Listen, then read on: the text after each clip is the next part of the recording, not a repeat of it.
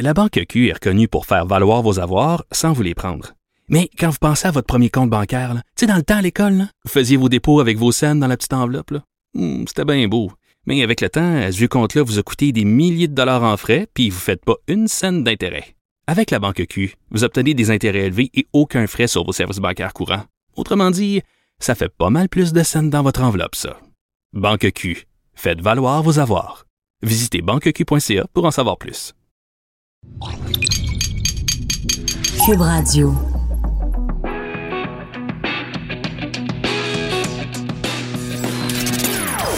Des opinions bien à elle. Sophie Durocher. Son franc-parler ne laisse personne indifférent. On n'est pas obligé d'être d'accord. Bonjour à tous et à toutes, c'est Sophie Durocher. En ce bien triste mercredi 1er mai 2019, écoutez, euh, comme journaliste, comme animateur, comme animatrice, comme personne qui travaille dans le domaine de l'information, il y a des journées qui sont plus faciles que d'autres. Il y a des journées où les nouvelles sont tellement euh, tristes, sont tellement dures, sont tellement rentre dedans qu'on est à court de mots pour exprimer notre colère, pour exprimer notre peine, pour exprimer notre désarroi face à la cruauté des êtres humains. Alors vous aurez bien sûr compris que je parle de cette histoire absolument sordide, cette petite fillette petite fillette, excusez-moi, cette fillette de 7 ans euh, qui est décédée dans des circonstances absolument atroces à Granby. Euh, on sait que son père et sa belle-mère euh, font face à des accusations graves. Mais quand, au fur et à mesure que les nouvelles sortent, on en apprend un petit peu plus, bien sûr, sur les circonstances qui ont entouré la mort de cette petite fille. Quand on apprend, par exemple, comme les collègues de TVA Nouvelles viennent de nous l'apprendre il y a quelques instants, que la petite fille, la veille, était allée frapper à 2 heures du matin à la porte de ses voisins. Quand on apprend toutes ces informations-là de gens qui ont, tiré la sonnette d'alarme et que cette alarme-là n'a pas été entendue, c'est quoi qui monte en nous? C'est de la colère? C'est qui, qu'est-ce qui peut être plus que de la colère? On va en parler avec Claude Villeneuve. Claude Villeneuve, qui est chroniqueur, qui est analyste politique au Journal de Montréal, Journal de Québec. Bonjour, Claude. Allô, Sophie. Vient un moment où on n'a juste plus de mots pour dire à quel point on est dégoûté quand ce genre de situation-là arrive. Il n'y a pas un enfant qui devrait mourir au Québec ou ailleurs par négligence parentale. Et je dirais même plus loin, Claude, par négligence sociétale. Le Québec a failli à sa tâche envers cette petite fille. On n'a pas été capable de la protéger. Ça me rentre dedans, ça nous rentre dedans collectivement. Qu'est-ce qui a bien pu se passer pour qu'on en arrive là? Et euh, écoute, d'abord, tu as raison de dire que les gens qui suivent l'actualité, ce, genre d'événement-là, ça nous affecte. Euh, on, passe, on, on passe nos journées à, suivre ce qui se passe. On lit beaucoup avant d'aller en ondes, on s'informe, puis ça finit par nous atteindre. Puis nous, ben, à la fin de la journée, on rentre chez nous, puis on serre nos enfants dans nos bras, puis les gens qui nous sont proches. Et on passe cette petite fille-là, euh, dont le, le, quotidien était dépourvu de cette tendresse-là. Elle, c'était ça, sa vie. C'était, c'était le, le, son, son, ses heures, c'était ça. Il n'y avait pas de moment où elle, elle, retournait ailleurs, dans un endroit confortable, un endroit où elle était bien, où elle, elle recevait l'amour qu'elle méritait. Puis là, ben, on a cette, cette nouvelle-là, puis c'est ça.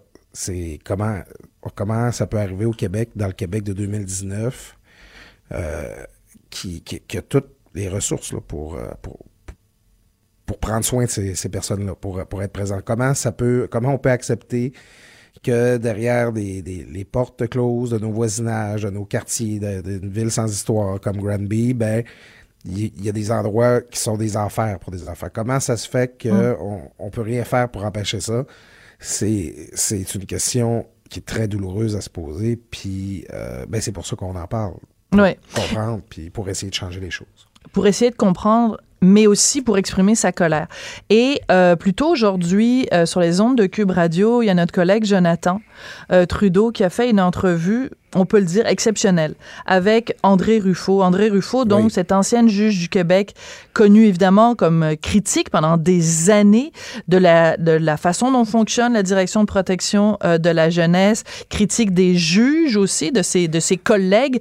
Euh, et donc, euh, Jonathan a fait une entrevue avec la juge André Ruffo.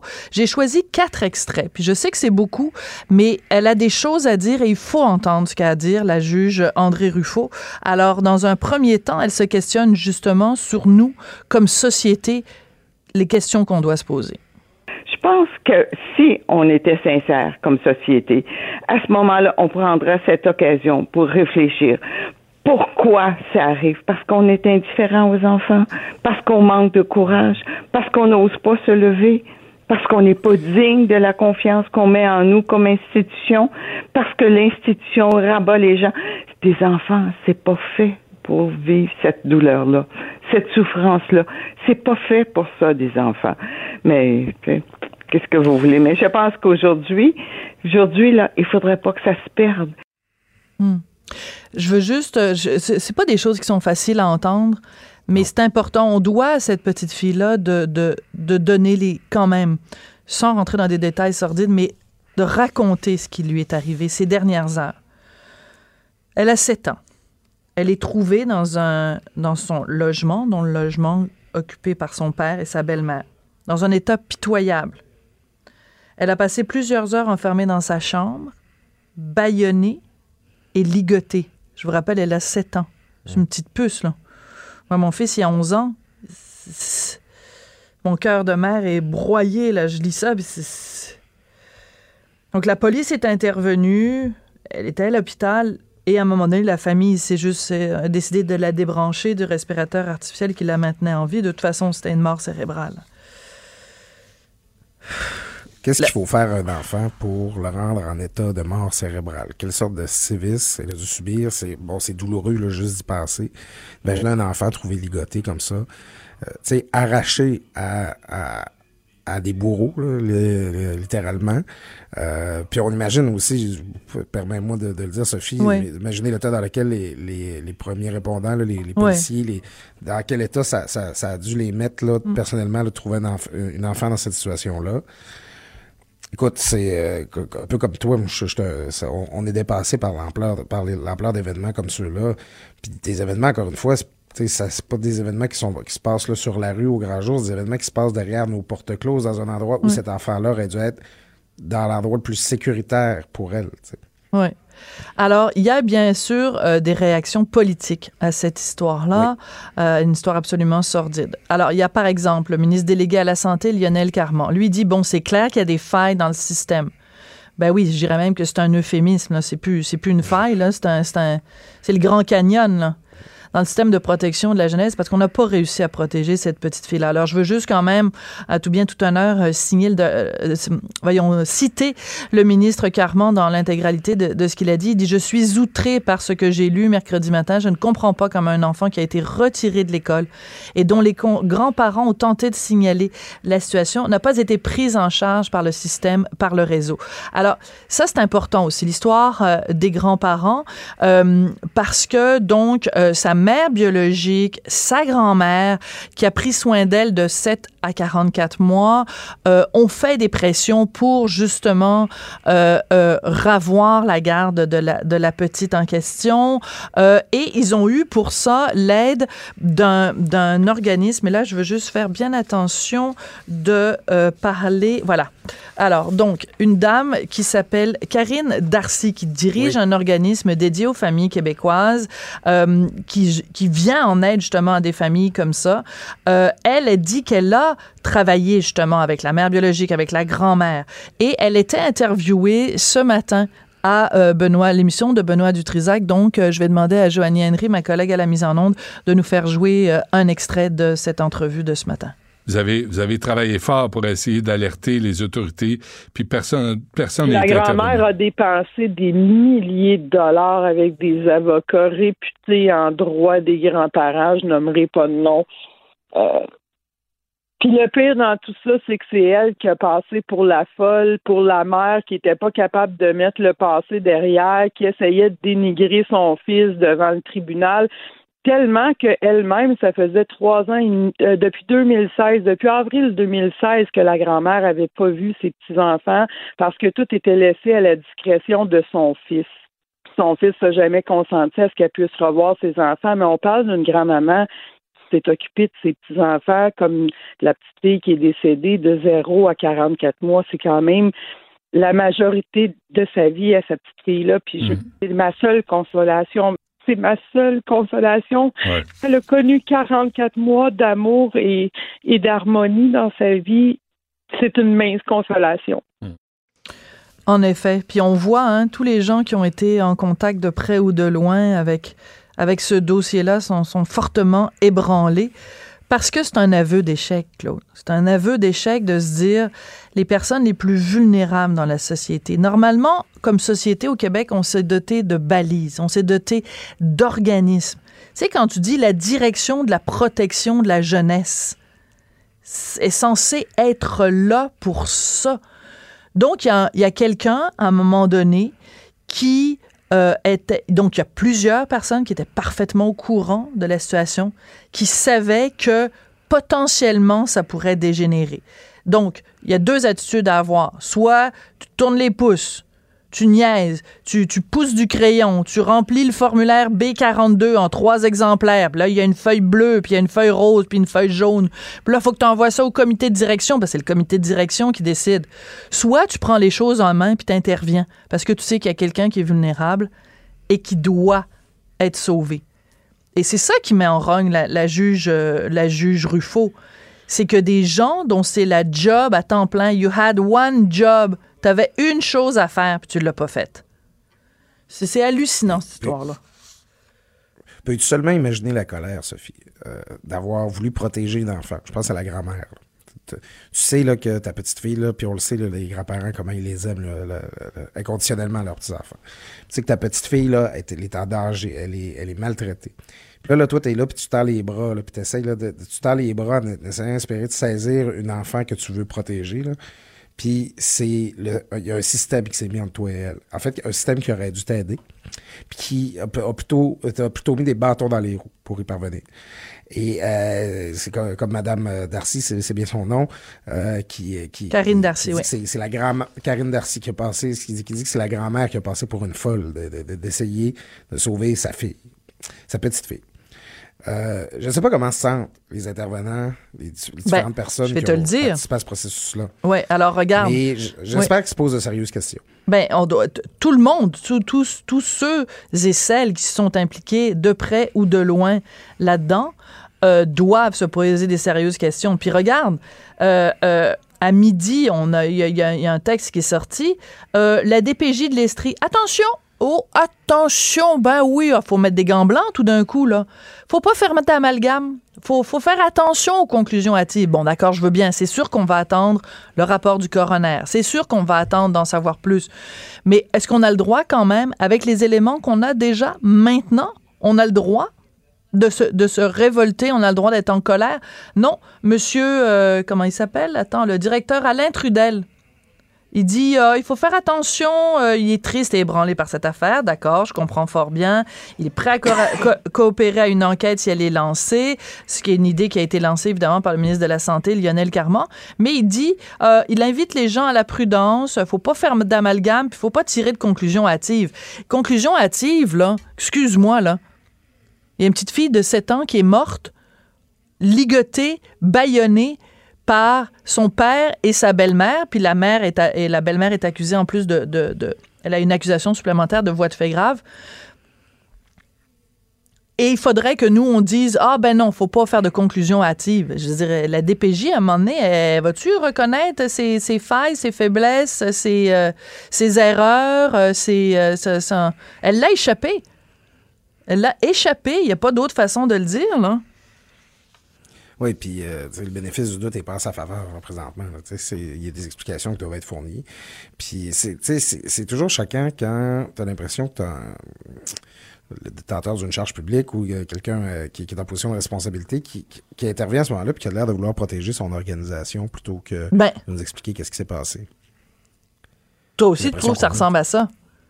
Ben oui, tu sais, ça, je, je parlerai pas de cover-up, c'est pas ça, mais tu sais, c'est à penser à l'intérêt de la machine, faut sauver la machine, faut expliquer pourquoi la machine euh, est, correcte, plutôt que de se demander euh, comment se fait que, que cet enfant-là n'a pas été, soutenu. Ben, moi, là, je suis d'accord avec toi. Moi, j'aurais souhaité que monsieur, monsieur Trudel, au lendemain d'une histoire comme ça, il y a une chose à faire. Nous sommes profondément attristés, scandalisés, et nous promettons de faire toute la lumière là-dessus. That's it, that's all. Le bout, là, il faut pas faire Ouais. d'amalgame puis les conclusions hâtives. Tu gardes ça pour plus tard. Par respect pour cette petite fille-là qui est morte, là, dans des circonstances qu'on imagine des plus horribles, ben, la DPJ devrait se garder une petite gêne. Je veux dire, elle devrait. Si on a des blâmes à prendre, on va les Ben- prendre. Puis s'il y a des choses qui ont été bien faites, bon, on va s'organiser pour encore mieux les faire à l'avenir. Puis c'est ça, à un moment donné. là. C'est quoi l'imputabilité? C'est quoi notre... Comment Bon. tu vas rétablir la- notre confiance en toi pour faire ce travail-là, pour t'occuper de la, la tâche qu'on t'a confiée, qui est de protéger les enfants vulnérables? Bon, l'imputabilité, ça c'est très important comme point, justement. Et là, je reviens à cette fameuse entrevue que la juge euh, Ruffo euh, euh, a accordée à mon collègue euh, Jonathan Trudeau. Je vais demander, Joanie, d'aller à l'extrait 4. On va sauter par-dessus l'extrait 3, on va aller à l'extrait 4, où elle pose justement cette question-là? comment des gens supposément responsables de la vie même des enfants peuvent être irresponsables, non redevables à qui que ce soit, et demain on dira Oh, il y a eu une négligence, elle est morte. Puis après, qui va être accusé au criminel de ces gens-là? Pouvez-vous m'expliquer? Qui va être? On accuse les gens au criminel parce qu'ils laissent mourir leurs chiens. Pour moi, c'est clair, clair, net et précis. Il y a des gens dans les autorités dans- qui devaient s'occuper de ces enfants-là qui devraient être poursuivis au criminel. Pour moi, c'est clair, clair, clair. As-tu déjà entendu la juge Ruffo fâchée comme ça, toi? Oui, et écoute, pour ceux euh, parmi nos auditeurs plus jeunes, peut-être, que- que- Oui. qui ne connaissent pas le, le personnage public de la juge Ruffo. La juge Ruffo, c'est une juge qui a toujours avoué qu'elle était partiale. Oui. Elle est partiale en faveur des enfants. Exactement. Écoute, te rappelles-tu la fois où elle avait envoyé des enfants, des enfants qui avaient comme nulle part où aller? Elle les avait envoyés, et corrigez-moi si je me trompe, euh, Hugo est meilleur que moi, il a une meilleure euh, mémoire que moi, mais elle avait envoyé les enfants dans le, dans le, je pense, de- devant les bureaux du juge. Pour dire, ben là, regarde, ils ont nulle part où aller, fait que euh, c'est votre décision, là. Regardez, c'est ça les conséquences de votre décision. Les enfants vont passer la nuit dans le corridor à coucher devant votre, bureau. À du front tout le tour de la tête, là, la Oh juge oui, là. Ben, c'est ça. Alors, on sait que c'est quelqu'un, disons, qui, euh, qui, qui- qui- que- qui a toujours assumé euh, ses passions. Sa passion qui était de prendre la défense des enfants vulnérables. Et là, on l'entend être en colère comme ça. On est même dans un autre registre que celui qu'on qu'on lui connaissait déjà. C'est une femme, en fait, on peut la qualifier d'experte sur les, les questions des, des droits des enfants, de, leur protection. Et devant cette situation-là, cette femme-là, elle, elle- elle est même plus en mots, elle est en, elle est en, éclat de voix, en colère, en frustration, et on, on la, on la comprend parce qu'on partage exactement la même, euh, le même sentiment qu'elle. Tout à fait. Et elle, en plus, imagine, tu sais, nous, on, est des citoyens lambda, là. Mais je veux dire, elle qui a vécu pendant toutes ces années-là au cœur du système, qui en a vu, c'est comme, tu sais, la goutte qui fait déborder le vase. C'est-à-dire que comment se fait-il que, alors que elle, pendant des années, a tiré la sonnette d'alarme en disant, il y a des failles à la DPJ, il y a des, il y a des, il y a des, euh, des manquements, ça devrait se resserrer, etc. Quand elle voit ça, parce que maintenant elle est à la, retraite, puis qu'elle se dit, ben il y a encore des manquements, il y a encore des enfants qui passent à travers les mailles du filet. Euh, ça doit être d'autant plus frustrant parce qu'elle a connu la machine de l'intérieur. Alors on va écouter, je vais demander à, à, Joanie de nous faire jouer pardon l'extrait numéro 3 donc vous écoutez c'est un extrait de cette entrevue que la juge euh, André Ruffo a accordé à mon collègue Jonathan Trudeau. Il n'y a personne qui dit ce que je vais vous dire. Comment les gens sont médiocres dans des institutions comme ça. Comment les gens sont pas capables d'être courageux, de prendre responsabilité. Pour avoir vécu si longtemps dans ce domaine, les gens ont peur. Ils ont peur de qui, Madame la juge? Ils ont peur de qui, ces gens-là? Ils, ont, peur, de des autorités, ils ont peur d'être mis sur la tablette, ils ont peur de ne pas avancer, ils ont peur de la désapprobation des gens autour, ils ont peur continuellement. Et quand des enfants meurent, on nous appelle, nous, les esprits échauffés, hein? puis on demande de respecter les gens qui n'ont pas fait leur travail. Ben, on sent que justement, euh, on nous demande de respecter les gens qui ont pas fait leur travail, mais c'est difficile de. Puis, c'est important, j'en, parlais avec des collègues avant d'entrer en onde, qui disaient, ben, il faut faire la différence entre les individus qui travaillent là et le système. Et- et ce collègue-là avait tout à fait raison, c'est-à-dire qu'on n'est pas en train de pointer du doigt des individus, parce que j'en connais, moi, des gens qui travaillent à la DPJ. Écoute, c'est des gens d'un dévouement extraordinaire, c'est des gens qui, dans des, bon, avec des, des, des, salaires euh, pas, pas mirobolants, qui euh, euh, euh, ont à cœur la cause de la défense de- de- des enfants. Je, tu sais, je veux dire, oui, il y a des pommes pourries. C'est pas une raison pour dire que tout le monde à la DP DPJ sont des pourris. On n'est pas si- rendu là. Mais si tu permets très rapidement, Sophie, Oui. la plupart des gens qui travaillent pour la DPJ sur l'ensemble du territoire du Québec doivent être dévastés par ce qui s'est passé aujourd'hui. Absolument, mais bien sûr. Ils doivent se sentir dévastés justement de ne pas avoir été capables de prendre soin de, de cette petite fille. D'ailleurs, vous demandez, sur, enfin, vous savez très bien que la raison pour laquelle on ne donne pas le nom de, de, de, de son père ni de sa belle-mère, c'est pour pas pouvoir, euh, pour pas que- qu'elle puisse être identifiée. Identifié. Euh, puis de toute façon, elle a le droit à ça aussi. Elle a le droit à ce- cette dernière marque euh, de, de respect, elle qui en a manqué tellement euh, du- de, de son vivant. Mais tu sais, je pense que peut-être que cette histoire-là euh, va être la bougie euh, de, de- de- voyons, la bougie d'allumage qui va faire en sorte que, je sais pas moi, une commission d'enquête, un, je veux dire, pas juste un rapport du coroner sur ce dossier-là, mais de- de- de- d'élargir ça de façon plus plus, euh, plus grande à l'échelle du Québec, de voir comment se fait-il qu'aujourd'hui, en 2019, une situation comme ça peut arriver? Comment ça se fait qu'il y a un juge, à un moment donné, il y a plusieurs mois de ça, qui a regardé le père, puis qui a dit, ben oui, ben, ben, n'a pas de problème, qui a regardé la belle-mère, puis qui l'a donné une absolution. Comment ça se fait que le directeur d'école a permis que la petite fille elle quitte l'école, puis que son père euh, aille, aille, euh, lui faire l'éducation à la maison, alors qu'il n'y avait même pas un secondaire 5? Tu sais, je veux dire, ça fait beaucoup de monde ce matin, ce, ce soir là, qui vont avoir de la difficulté à se regarder dans le miroir quand même. Oui, puis euh, dans ce contexte-là, on apprécie d'autant plus la, la réaction euh, du ministre Lionel Carman puis du premier ministre François Legault également, parce que c'est pos- c'est possible que ça prenne des changements législatifs, c'est po- c'est possible que ça prenne des aménagements là, pour plus que ça, ça arrive. Puis il faut toujours fonctionner avec mesure, parce qu'on veut pas non plus donner le droit à la DPJ de- de- d'aller chez tout le monde puis de leur enlever leurs, leurs enfants. Là. Il- il- on comprend là, qu'il y ait des balises puis que il- le travail de ces gens-là soit encadré puis qu'il y ait des limites. Des limites. C'est beaucoup de la part des tribunaux que ça doit venir mais oui, et- et ça prend des réponses. Là. Comment se fait que ça arrive? Et puis c'est quoi les changements qu'il faut apporter pour plus que ça se, euh, ça se place? C'est quoi les justement les individus aujourd'hui qui sont placés dans cette situation-là puis qui, se- qui se demandent qu'est-ce qui s'est passé? C'est quoi les outils qu'on qu'on leur donne pas si c'est ça le problème pour qu'ils puissent faire leur travail?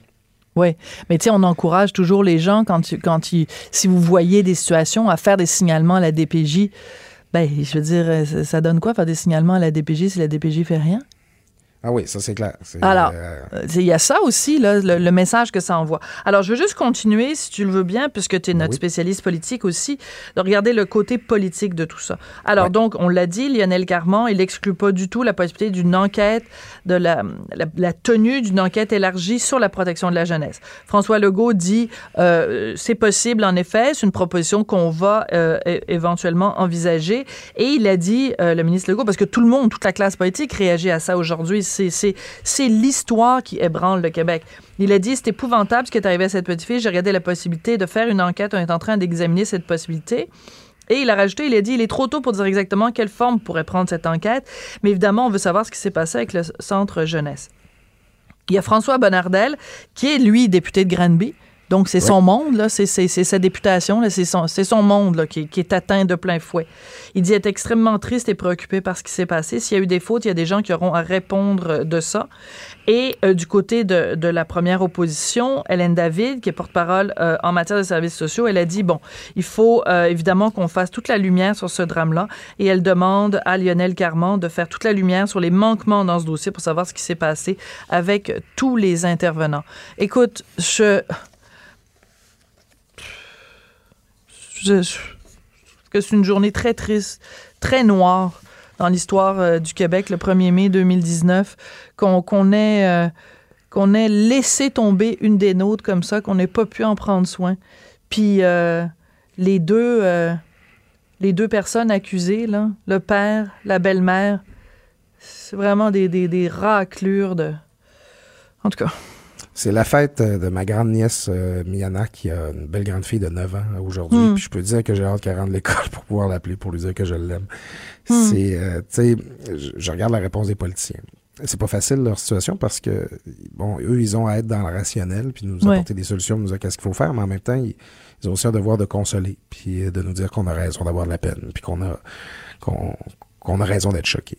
Hmm. Puis euh, bon, je pense qu'ils je pense qu'ils le font bien, puis on va falloir euh, faire le suivi, faire la suite. Mais tu sais, à la fin, c'est, c'est, je pense que c'est ça le plus important, c'est, l'amour qu'on a euh, pour nos enfants. Puis justement qu'on, voudrait que tous les enfants du Québec, puis en tout cas à la limite du monde, mais en tout cas mettons ceux, ceux qui sont à distance de bras, là, euh, puissent recevoir le même amour de, de la part des gens qui les entourent. Ouais. Écoute, euh, c'est pas évident de suivre ça. J'avais, on avait plein de beaux sujets, mais c'est du quoi? J'ai comme plus le goût de parler de ces sujets-là euh, avec toi. Euh, je, je, je suis juste, euh, je pense qu'on est tous complètement, euh, bon, soit à court de mots, soit euh, complètement euh, su- submergés euh, par l'émotion. Mais je veux prendre quand même un petit peu de temps avec toi, Claude, si tu le permets. Oui, Puis tu, me- oui. tu, tu- c'est à toi de mettre les balises de jusqu'où tu veux aller dans ce, dans ce, dans ce dossier-là qui te, qui te touche personnellement, qui touche les gens que t'aimes. Hugo Veilleux, qui est notre recherchiste, euh, m'a appelé aujourd'hui en me disant, ben tu sais, euh, ma- Claude est avec nous euh, aujourd'hui, mais les deux prochaines semaines, il sera pas là.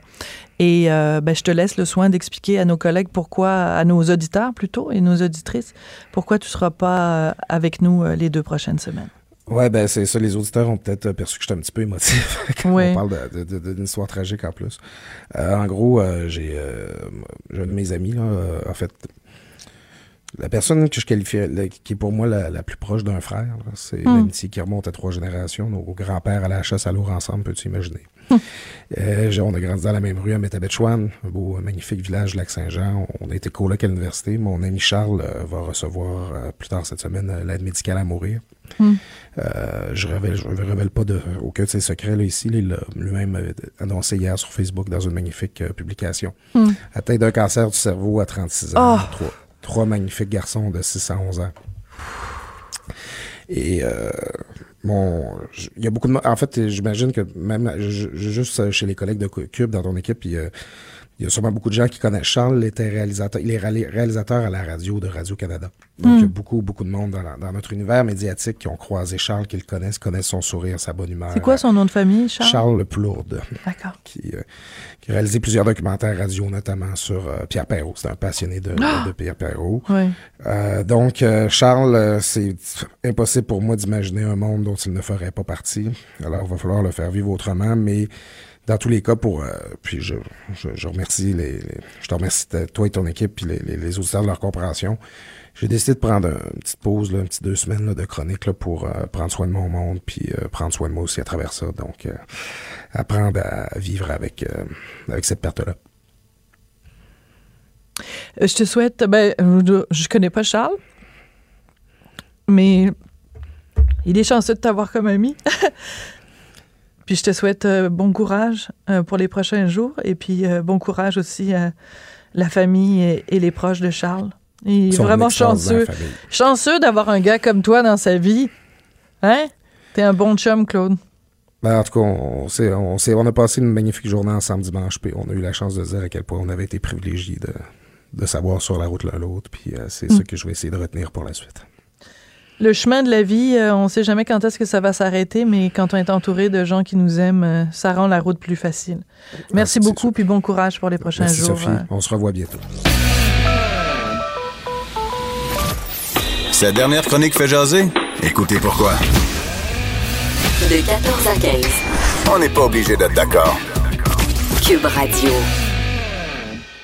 Bon, vous comprendrez que euh, pendant la pause, on, a essayé de reprendre euh, nos esprits après euh, cette histoire bien triste que nous a racontée euh, Claude, et puis cette histoire bien triste aussi de cette fillette décédée à Grenby dans des histoires dans des circonstances absolument euh, sordides. Donc, on continue l'émission. On va parler dans quelques instants avec euh, mon collègue euh, Michel Girard, qui s'occupe bien sûr de toutes les questions économiques au Journal de Montréal, Journal de Québec. Pourquoi? Parce que, euh, bon, vous en avez entendu parler, bien sûr, euh, la possibilité que euh, la compagnie Transat soit vendue.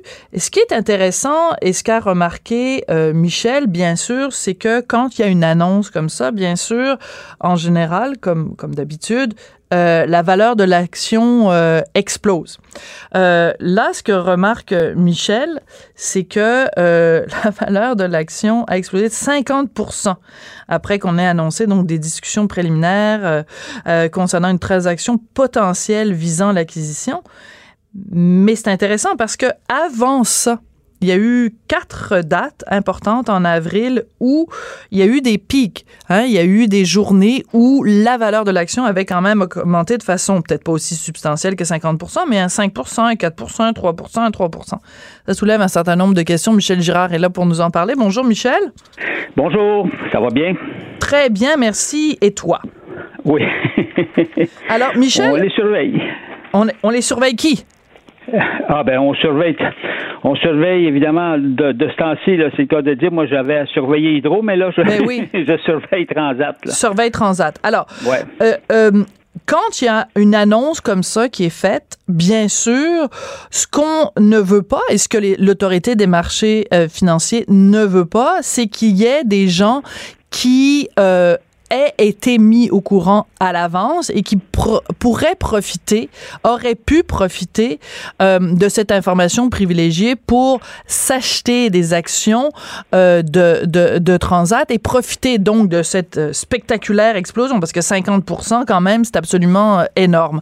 Alors, toi, tu as, regardé le titre de, de Transat AT au cours des du dernier mois. Puis tu as remarqué, c'est ce que je disais, donc 2 avril, 11 avril, 24 avril et 25 avril, il y a eu des mouvements quand même assez importants sur le titre. Ça nous dit quoi, Michel? Ben, quand il y a des mouvements, généralement, quand il y a des mouvements importants, c'est toujours relié à des à, des nouvelles. Euh, que ce soit, puis là, évidemment, les mouvements importants peuvent être à la baisse ou à la hausse, là. Puis généralement, euh, bon, c'est relié à, peut-être à des nouvelles, des rumeurs ou, bon euh, qui courent.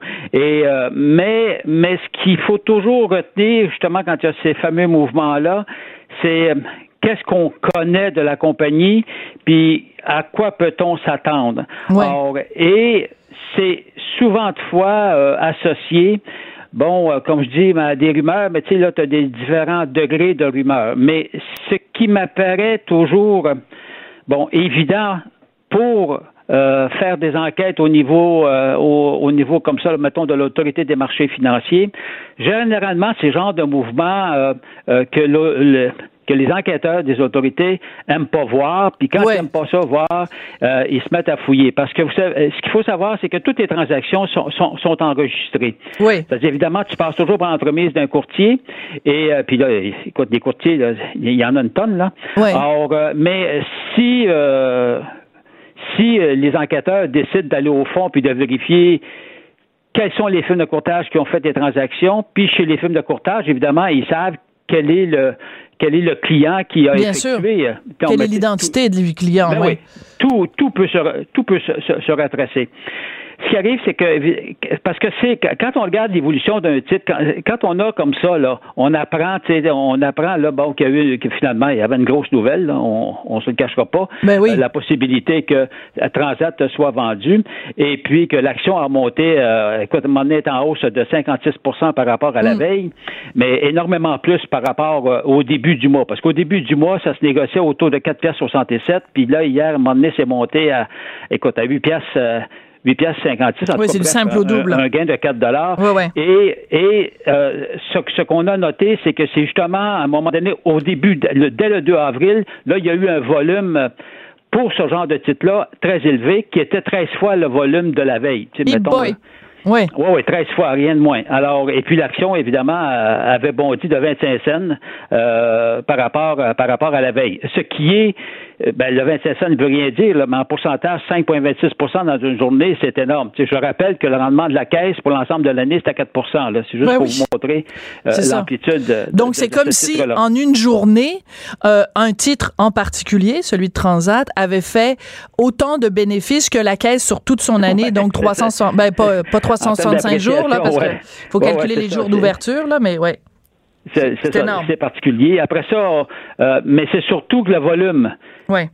Pourquoi que pourquoi que le 2 avril, il y a eu, euh, je sais pas moi, il y a eu des 305 trois- 375 000 transactions qui ont été effectuées sur le titre en question, parce qu'encore là, les volumes, tout est relatif. Tu sais, sur Apple, tu vas aller voir que les- le, le nombre de transactions, c'est des millions et des millions et des millions, mais Ouais. on va s'en tenir, nous, à, à Transat. Donc, cette journée-là, puis le titre grimpe de 25 cents, donc de 5,6% ce qui est énorme, là. Alors, puis après ça, on retrouve un autre mouvement à un moment donné, bang, le 11 avril, encore une fois, une forte hausse. Le 22 avril, le 25 avril, c'est toutes des hausses assez appréciables par rapport à ce titre-là. Et et étonnamment, quelques jours plus tard, bang, euh, on apprend la nouvelle. Alors, Ouais. ce qui arrive, là, il faut savoir aussi que quand il y a euh, ce genre, euh, en fait, de, de nouvelles dans l'air, puis il n'y a rien de plus gros qu'une nouvelle qu'une acquisition, là, Non. ou bien, ou bien des rumeurs solides d'acquisition. Or, et ce qui arrive, c'est que euh, tu as, tu sais, il y a beaucoup de monde hein, dans, qui, qui prépare des, des, des fusions et des acquisitions. Tu sais, c'est pas c'est pas le président d'une compagnie Non, qui non. décide demain, euh, le lendemain matin, moi je vais aller je vais aller faire une offre sur la compagnie euh, Y. Tu sais, alors là, tu as des avocats, tu as des. Oui, mais tous des- ces gens-là- qui sont impliqués. Tu Oui, mais des tous- plein de monde, de spécialistes qui sont impliqués. Donc, il y a Donc- beaucoup de monde qui sont au courant des nouvelles. Ouais. Mais normalement, normalement, Michel, si je peux me permettre de- de- de- d'interjeter ici, c'est que normalement, tous ces gens-là sont évidemment tenus au plus grand secret. C'est-à-dire que Exact. quand bien même qu'ils ont un, tu sais, moi, mettons là, mon beau-frère de, de, de la cousine de mon troisième voisin à gauche euh, travaille pour Transat, puis travaille cette transaction-là, il est pas censé m'appeler puis me dire, hey Sophie, euh, bon ben c'est ça. Alors si, alors donc, je comprends tout à fait ce que tu dis, qu'il y a beaucoup de gens d'impliqués, mais tous ces gens-là sont tenus au plus grand secret. Donc, c'est pour ça ils n'ont pas le droit de négocier. Et exactement, non seulement ils n'ont pas le droit en, en, euh, pas pour eux-mêmes, mais, Mais ils n'ont pas le droit d'apporter. Voilà, ils n'ont pas le droit d'appeler leur beau-frère. Donc c'est pour ça que ça devient, c'est pour ça qu'on est suspicieux et qu'on se dit que pourquoi le 2, le 11, le 24 et le 25, il Ben y a oui. eu un tel volume d'achat Ben oui. de l'action. Alors voilà. Alors moi, si j'étais à la place, ça, c'est ce que je dis dans ma chronique, si j'étais à la place de l'autorité des marchés financiers, je demanderais, je demanderais à mes enquêteurs de faire des vérifications. Alors ils ont tous les outils pour les faire. Alors euh, et je pense que là, ça vaut la peine, juste pour s'assurer qu'il n'y en a pas eu justement là, des, des, des transactions qui ont été faites par des gens qui étaient au courant de, de ce de, de ce qui s'en venait. Ou bien le titre, c'est- c'est c'est- c'est ça. Alors parce qu'on est capable de tout retracer. Hein, c'est pas Oui, compliqué, d'accord. Alors, euh, rappelle-nous exactement à partir de quel moment quelqu'un commet ce qu'on appelle un délit d'initié? Qu'est-ce que c'est quoi la la la, la Dès marge que qu'on- dès, dès qu'ils ont dès qu'ils entreprennent, dès qu'ils prennent la décision euh, de, de, pré- de- de préparer une offre. Ah oui, dès ce moment-là. Ah oui, oui, oui, oui, oui, oui, oui, oui, oui. Oui, parce que dès le moment où, tu sais, on, on s'entend qu'une compagnie, là, dit pas, ben, tu sais, c'est pas deux gars qui s'assoient autour de la table, Non, non, c'est sûr. Hey, ça, ça nous intéresse, cette compagnie-là. Non, non, c'est pas vrai que ça marche, là. Dans les films, oui, mais pas dans la vie. Oui, c'est ça. dans- oui. c'est plus rapide dans les films. C'est parce qu'il faut qu'ils bouclent l'affaire en deux heures. Ouais, ouais, c'est ça. Alors, Tandis écoute, que des grosses, des grosses transactions, euh, ça, prend, ça, ça prend des mois. Hein? Ouais. Donc, euh, d'ailleurs, il, su- il suffit de voir, à un moment donné, j'avais publié, moi, j'avais retracé euh, tout le suivi concernant l'achat d'Orona. Et puis, tu t'apercevais que ça remontait à une année avant, là. mais, mais- À- avant qu'elle l'offre de l'eau sur Rona, là. OK. Alors, Alors, ça vais- remonte dans le temps. Donc, c'est, ça, ça peut. C'est pour ça que, tu sais, un mois, c'est pas long, là. non, ben non, c'est pas long. Mais en même temps, regarde, moi, je me dis, quelqu'un, mettons, qui est euh, qui, a, qui a du temps. Tu sais, mettons quelqu'un qui est à la retraite, quelqu'un qui a du temps devant lui, puis qui se dit, bon ben moi, ce que je vais faire, c'est que je vais regarder, mettons, juste les titres euh, québécois, les, les plus grands titres, et euh, je vais observer. Puis quand je vais voir qu'il y a du mouvement, euh, des mouvements irréguliers, ça va être le signe de quelque chose, donc je vais investir. Alors, quelqu'un qui aurait, mettons, suivi le titre de Transat, puis le 2 avril, il voit qu'il y a justement un volume de transactions anormalement élevé, peut-être ça, ça, ça, ça nous met la puce à l'oreille. Donc, ça peut être aussi toutes les, les autres euh, transactions particulières là, du reste du mois d'avril, c'est peut-être aussi parce que le 2 avril, il y a eu un tel volume qu'il y a plein de gens qui se sont dit Ouais, coudon, as-tu vu ça, euh, Gérard? Euh, le, le, le, titre de Transat, il y a beaucoup d'actions. Peut-être qu'on devrait nous aussi en acheter, Minou. ouais. Mais le petit. oui, non? non, mais c'est vrai. Mais le petit investisseur, je, pense, en tout cas, en tout cas j'aimerais avoir. j'aimerais le connaître, celui, qui prend le temps de faire cette analyse-là. Là. Non, c'est ça. Et puis, puis en plus, il faut toujours savoir que le petit investisseur, tu sais, c'est ton argent que tu risques, là. Ouais. Alors, et, comp et, compte tenu des nouvelles précédentes qu'on avait sur Transat, qui ça allait plutôt, tu sais, financièrement, oui. là, ça allait de reculons, là. C'était pas un titre euh, vendeur, là. Ben, c'est-à-dire, à moins que tu t'appelles Warren Buffett en tant que petit investisseur, ouais. euh, puis que tu as les reins extrêmement solides, puis tu dis, ouais, je vais les gasser, je vais les gasser une coupe de mille pièces là-dessus. Alors, euh, je, te, je dis pas qu'il peut pas y en avoir une coupe, ouais. mais mais mais c'est pas eux autres qui ont fait bondir le titre, là, on s'entend là. Non, d'accord. Ok, parfait. Non, non, non. c'est des Donc... gens, c'est des gens plus aguerris. Ouais. Plus, plus, plus aguerris. Maintenant, ce que je souhaite, c'est qu'ils soient pas plus informés. ben non, c'est ça, parce que c'est ça qui est choquant. C'est ça qu'il faut voir. C'est ça qui est choquant comme petit investisseur. Et euh, les gens qui nous écoutent sont des petits investisseurs. Là, euh, c'est c'est c'est ça qui est toujours frustrant quand arrive des trucs comme ça. Puis tu te dis, tabarnouche, il y a quelqu'un quelque part qui savait quelque chose que moi je savais pas, comme comme investisseur lambda là. Puis regarde, euh, je veux dire, moi si j'aurais aimé ça, en avoir acheté du Transat euh, début avril, j'aurais fait du 50 sur mes, mes actions. Il faut savoir une chose, euh, Sophie, qui est très importante, c'est que pour un acheteur, il y a un vendeur. Hein? Oui. Donc, ça veut dire que ouais. l'acheteur, lui, qui a, qui a, qui a acheté là, à 4 piastres 77 ou 5 piastres, là, lui, là, il a fait une passe. Ouais. Celui qui a vendu là, les, la même action, il a pas lui, fait une bonne affaire. Fait avoir, comprends-tu? Ben, c'est ça. Donc, euh, rien ne se perd, rien, ne se crée. non, mais c'est pour ça que tu as tout à fait Voilà. raison et c'est pour ça que j'adore ta chronique. Tu as tout à fait raison d'attirer l'attention de l'AMF là-dessus parce qu'en effet, c'est un mouvement sur un titre qui est assez particulier, sachant maintenant ce qu'on. Ce qu'on sachant, Ben ouais. sachant ce qu'on sait maintenant que l'entreprise est à vendre puis que, ben, regarde, donc ça, ça a fait un gros 50 de, de profit. En tout cas, bref, c'est toujours un plaisir de te parler, Michel. Et puis, euh, bon, ben, à la prochaine. Euh, au prochain soupçon de, Sherlock, oui, voilà. On Sherlock surveille. Girard. On surveille. On surveille. Merci beaucoup. Michel Girard, donc, qui est journaliste économique au Journal de Montréal, euh, Journal de Québec. En tout cas, si vous en avez acheté du Transat puis vous avez fait de l'argent, ben, félicitations. Ouvrez le champagne, la veuve Clicquot. Il n'y a rien de trop beau pour la classe ouvrière. Chroniqueuse et blogueuse au Journal de Montréal. Sophie Durocher. On n'est pas obligé d'être d'accord. Le bilan des inondations au Québec est loin d'être euh, reluisant, autant du côté des gens qui ont dû euh, évacuer les maisons euh, que du côté des, des, maisons qui ont été touchées. Les chiffres sont vraiment impressionnants. Alors, le bilan hier faisait état de 7053 résidences inondées, 10 474 personnes évacuées. C'est vraiment énorme. Enfin, c'est le bilan de la, de la presse canadienne. On parle de 182 municipalités touchées. C'est vraiment euh, absolument énorme. Alors, si vous êtes touché euh, vous-même, euh, si vous êtes un sinistré, quels sont vos recours face, par exemple, à la compagnie d'assurance? On en parle avec Stéphane Desjardins, qui est chroniqueur consommation au Journal de Montréal, Journal de Québec. Bonjour, Stéphane. Bonjour. Euh, en plus d'avoir, de vivre le cauchemar que ça peut être d'avoir une maison inondée, euh, du côté des assurances, c'est pas la partie est pas facile. Hein? Alors, euh, par, par où on commence, Stéphane, quand il nous arrive une tuile comme ça qui nous tombe sur la tête? Ben, vous savez que lors des, des, des, des, inondations de 2017, les assureurs se sont rendus compte que plusieurs de leurs clients ne savaient même pas euh, avec qui ils étaient assurés. Vous vous rendez compte? Tellement probablement que la charge mentale est élevée. Euh, les gens oublient. Euh, pourtant, c'est souvent un, un, paiement qui passe dans votre compte de banque à tous les ben mois. Oui. Ben oui, ben quand même. Il y a des gens qui savent même pas avec qui ils sont assurés, où est la police d'assurance, et surtout, c'est quoi mon assurance? Je suis assuré comment? Il y a bien des gens qui ne, ben, la majorité, là, euh, je suis probablement un des rares euh, euh, déséquilibrés mentaux qui lisent ma police euh, d'assurance. Soyons honnêtes, je pense que la majorité des gens, l'extrême majorité des gens, ne lisent pas leur police d'assurance. Et il faut quand même comprendre qu'il faut quand même savoir euh, quelles sont mes couvertures. Oui, je comprends. C'est la première chose à faire. Quand- Bon. Pour répondre à votre question, là, c'est assez simple. J'appelle mon assureur, je lui demande Hey, coudon, c'est quoi ma couverture?